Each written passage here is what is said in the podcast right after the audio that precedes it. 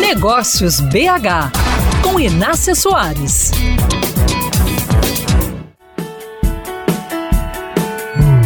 Começar alguns negócios é mais desafiador que outros. Se uma empresa vai atuar em um mercado novo, tem grandes chances da legislação ainda estar sendo criada e de ser surpreendido por ela. Não haverá muitos fornecedores e ainda será necessário se explicar muito bem aos consumidores. Foi esse o início da jornada do empresário Gustavo Palhares, cofundador da farmacêutica Easy Labs, fundada em 2018 e que ainda tomou a decisão de produzir e vender um medicamento que não existia no Brasil e cuja principal matéria-prima tem que ser 100% importada.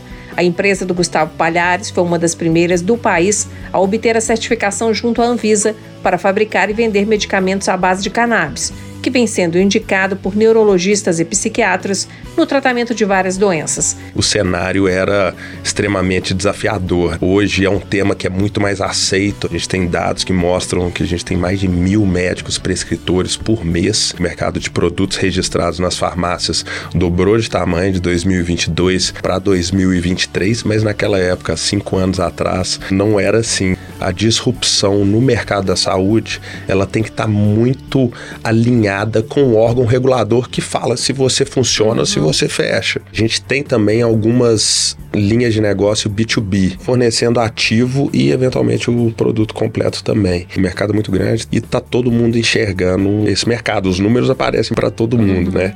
A sede da indústria de Gustavo Palhares está em Belo Horizonte, onde ele comprou uma farmacêutica que precisou ser novamente certificada junto à Anvisa para dar início então à produção.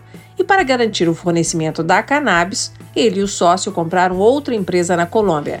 Para conhecer as outras estratégias que Gustavo Palhares adotou, confira a entrevista completa no meu canal no youtube.com/mesa de negócios. Acesse, assista inscreva-se.